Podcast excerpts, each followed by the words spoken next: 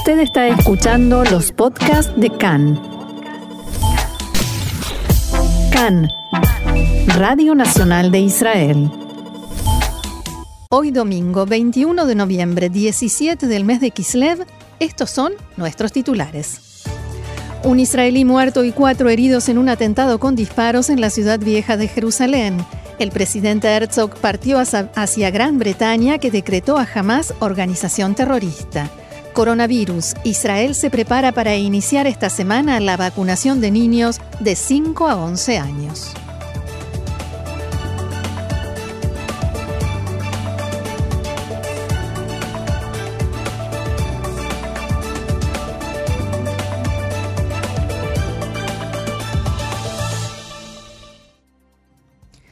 Comenzamos el desarrollo de la información con la noticia, diría la mala noticia de hoy. Un israelí de unos 30 años murió y otros cuatro resultaron heridos en un atentado con disparos de armas de fuego en la ciudad vieja de Jerusalén. La policía informó que algunos agentes en el lugar abrieron fuego contra el atacante un palestino afiliado a Hamas y lo mataron. Según el servicio de emergencias Maguen David Adom, dos de las víctimas eran civiles, uno de ellos fue llevado en estado crítico al hospital Adasa Aratzofim, donde finalmente falleció y por el momento no se dio a conocer su identidad. El segundo civil sufrió heridas de mediana consideración y fue trasladado al hospital Adasa en Karem. Se trata del rabino Zeevi Katzenelbogen, quien relató que estaba regresando del rezo matinal en el Muro de los Lamentos cuando dobló hacia la calle que conduce a su casa y escuchó los disparos. En el momento comprendió lo que sucedía y, abro comillas, decía el rabino, unos segundos después sentí un dolor tremendo en el brazo, en el lugar de las filacterias, los tefilín. Retrocedí y entré a un edificio. He vuelto a recibir la vida de regalo. Fue un milagro. El eh, otro herido en el hospital Adasa Sharei Tzedek está internado en estado grave y es un alumno de Yeshiva, de una escuela rabínica de 26 años, Yehuda Imergrin, casado sin hijos y fue alcanzado por los disparos. Fue intervenido quirúrgicamente esta mañana y su situación se estabilizó, pero sigue siendo grave. Dos policías de la Gendarmería israelí de 30 y 31 años sufrieron heridas leves. También fueron llevados al hospital Adasa en Karem para recibir tratamiento y hace instantes recibieron el alta y se trasladaron hacia sus hogares. Otra persona resultó levemente herida y no fue hospitalizada, según informó Maguen David Adom. El atentado tuvo lugar alrededor de las 9 de la mañana cerca de la Puerta de las Cadenas en la Ciudad Vieja, una de las entradas al Monte del Templo. La policía, por supuesto, cerró inmediatamente el sitio a los visitantes después del ataque. El terrorista fue identificado como Fadi Abu Shkaidam, de 42 años y líder de Hamas en el campamento de refugiados Shuafat jamás confirmó su identidad y pertenencia a la organización y calificó su acción de operación heroica. Todo parece indicar que estaba disfrazado de judío ultraortodoxo. De pronto comenzó a disparar hacia los transeúntes. También se pudo saber que no tenía ningún antecedente de arrestos previos y solía enseñar religión en el monte del templo los viernes. El ministro de Seguridad Pública, Omer Barlev, se hizo presente en el lugar del atentado y dijo que el terrorista era allegado al liderazgo político de Hamas. También señaló que, al parecer, el atentado había sido planificado. La esposa del terrorista huyó al extranjero hace tres días junto con sus hijos. El primer ministro Naftali Bennett expresó al comienzo de la reunión semanal de gabinete sus condolencias a la familia del israelí asesinado y dijo que reza por la recuperación de los heridos. Según Bennett, abro comillas, los efectivos de gendarmería actuaron con rapidez y neutralizaron al terrorista. También destacó que se trata del segundo atentado en Jerusalén en los últimos días. Abro comillas nuevamente, he dado instrucciones a las fuerzas de seguridad de que se preparen en forma adecuada y estén en alerta, también por la posibilidad de que haya atentados por imitación o inspiración, como se dice en hebreo, debemos aumentar el grado de alerta para impedir que haya nuevos ataques, palabras del primer ministro Bennett. El ministro de Defensa, Benny Gantz, también manifestó condolencias a la familia del fallecido y deseos de pronta recuperación a los heridos y felicitó a las fuerzas de seguridad sobre el terreno que actuaron en forma rápida y resuelta, en sus palabras, frustrando así un ataque mucho más grave.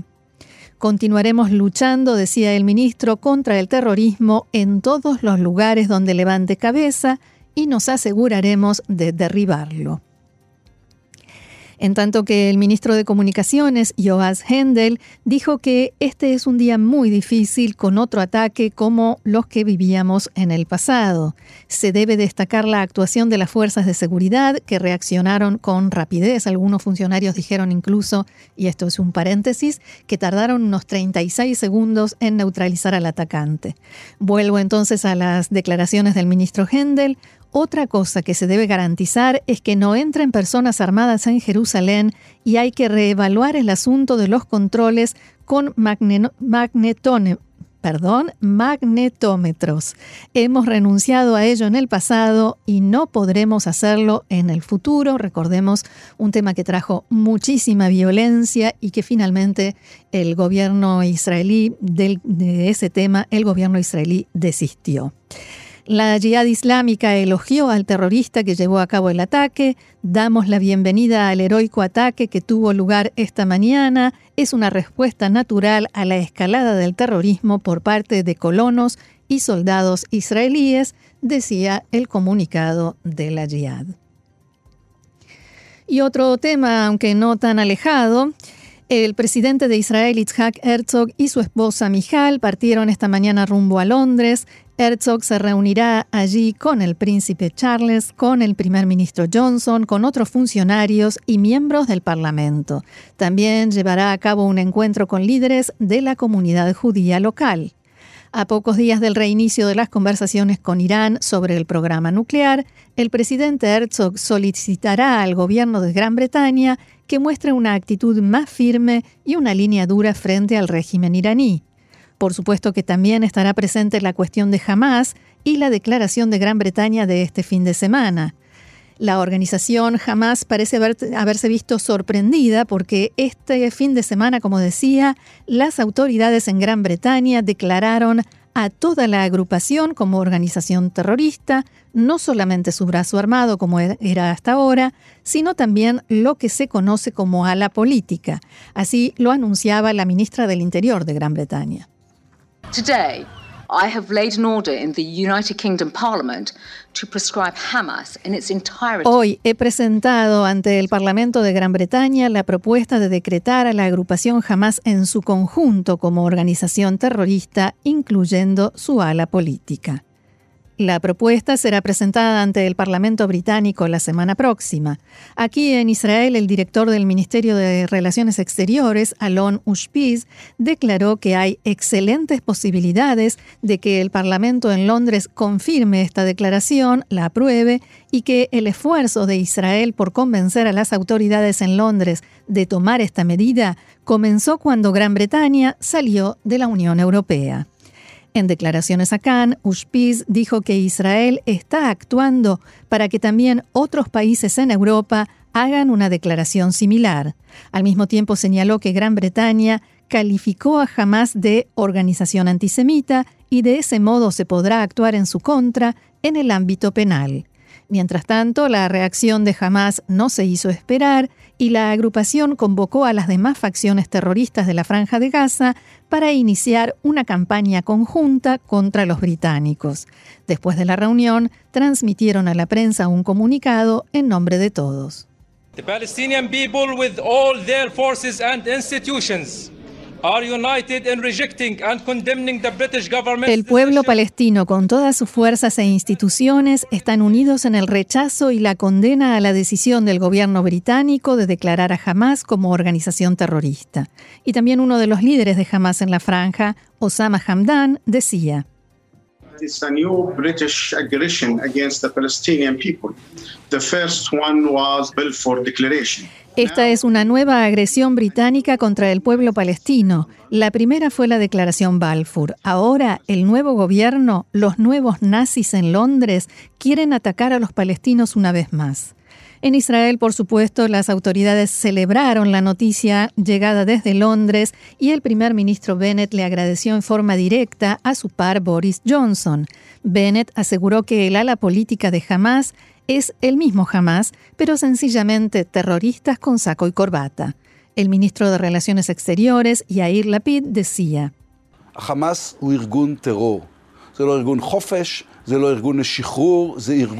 Hamas es una organización terrorista, no es una organización por la libertad ni una agrupación que lucha por la independencia, es una organización terrorista de criminales y delincuentes que tratan de asesinar judíos porque son judíos. Me alegra que el gobierno de, de Gran Bretaña lo reconociera y llamo a países europeos a seguir sus pasos. La noticia ocupó grandes titulares este fin de semana en la prensa palestina. Desde la oficina del presidente de la autoridad palestina, Abu Mazen, hubo declaraciones de rigor, pero ninguna conmoción o indignación especial por este revés sufrido por su rival y enemigo Hamas. Más allá de todo, la preocupación de Hamas pasa principalmente por las consecuencias que, en la práctica, puede traerle esta decisión del gobierno británico. Así lo indicaba Hassan Qasem, portavoz de Hamas en Gaza.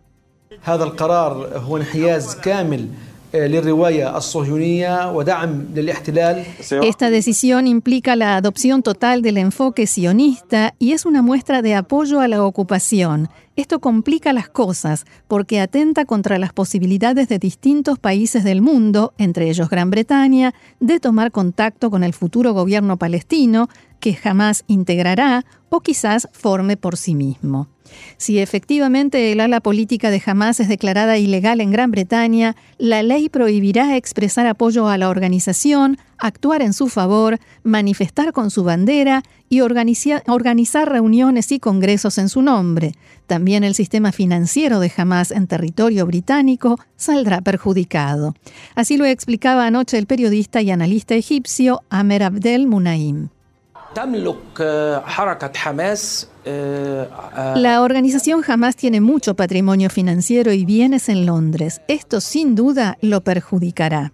Uno de los grandes golpes desde el punto de vista de Hamas es la dificultad que tendrá a partir de ahora no solo para reunir donaciones en Gran Bretaña y manejar propiedades, bienes y empresas ficticias, sino también para mantener un vínculo permanente y abierto con el movimiento del cual proviene Hamas, los hermanos musulmanes, que tienen una de sus sedes principales precisamente en Gran Bretaña hasta el día de hoy. Seguimos adelante, hay más información. Hablamos ahora de coronavirus. En Israel comenzará esta semana la vacunación de niños de 5 a 11 años. Mientras tanto, se está frenando la tendencia a la baja en la cantidad de contagios que se venía registrando en los últimos meses. El coeficiente de contagio aumentó en los últimos días y ayer pasó el 1% ahora está en 1,02%, un dato que refleja que la enfermedad está volviendo a propagarse, dicen los expertos. Entre el domingo y el viernes de la semana pasada fueron diagnosticados 2.952 nuevos casos en comparación con 2.879 en los primeros seis días de la semana pasada, o sea, un aumento del 2,53%. El primer ministro Naftali Bennett dijo que, en vista de esta situación, no habrá más anulación de restricciones para los ciudadanos, al menos por el momento. A todo esto se refirió este fin de semana el director del Ministerio de Salud, el doctor Nachman Ash.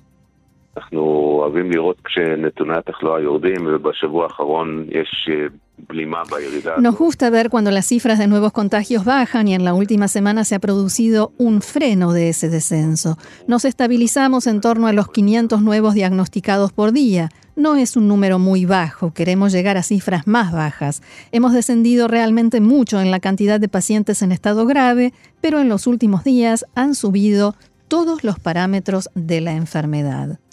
El primer envío de las vacunas para niños de 5 a 11 años llegó ayer al país, procedente de Alemania. Hablamos de casi un millón de dosis especiales. en frascos diferentes y exclusivos para este sector de la población. El primer ministro Naftali Bennett decidió convocar una reunión especial para definir cómo prepararse para la gran cantidad de actividades, eventos y festivales que se realizarán en las próximas semanas debido a la festividad de Hanukkah y las vacaciones escolares de esos días. En la apertura de la reunión semanal de gabinete, Bennett hizo hincapié esta mañana en que las vacunas son eficaces y seguras. También dijo que su hijo David será de los primeros que se vacunará y agregó, espero que hagan lo mismo todos los padres en Israel y por supuesto que los ministros que tienen hijos y nietos en la edad correspondiente. El primer ministro dialogó esta mañana con los directores de las mutuales de salud de cara al inicio de la campaña que comenzará el martes. Bennett destacó la importancia de la vacunación de los niños en este momento cuando hay un gran temor por la creciente ola de contagios en Europa. Desde las mutuales de salud le comunicaron que están preparados para iniciar la vacunación. En este sentido, el profesor Ash sostuvo también que la gran mayoría de los contagios no proviene del exterior del país, sino de las personas no vacunadas, especialmente los niños.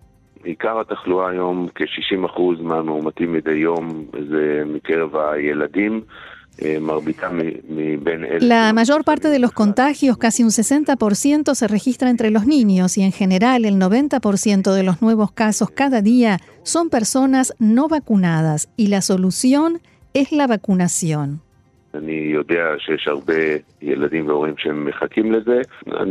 Sé que hay muchos niños y padres que lo están esperando, entiendo y sé que hay muchos que están dudando. Tendremos que invertir muchos esfuerzos en brindarles y hacerles accesible la información.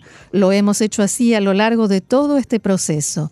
En esta etapa de inicio de la campaña de vacunación de niños, es muy importante para nosotros que la gente comprenda que es algo que protege a los niños. La vacuna es segura y pueden ver todos los datos también en nuestro sitio web. Y espero que eso logre convencer a la gente para que se vacunen. En el mismo sentido, la jefa de los servicios de salud pública en el Ministerio de Salud, doctora Sharon Elroy Price, declaró que estima que la mitad de los padres tienen intención de vacunar a sus hijos contra el coronavirus y dijo que les recomienda leer el documento publicado por la Asociación de Pediatras de Israel, en el que expresan su postura al respecto para tener información confiable sobre esta vacunación. Asimismo, el Roy Price dijo que a todas las personas que reciban una vacuna esta semana se les pedirá que completen un cuestionario con el fin de monitorear los efectos secundarios de la vacuna y determinar su prevalencia. Sobre la afirmación de que la vacuna podría afectar el ciclo, menstrual de las niñas, el Roy Price dijo que no está claro si existe una conexión entre el fenómeno y la vacuna. Al mismo tiempo señaló que este es un fenómeno temporal y transitorio que no perjudica la fertilidad.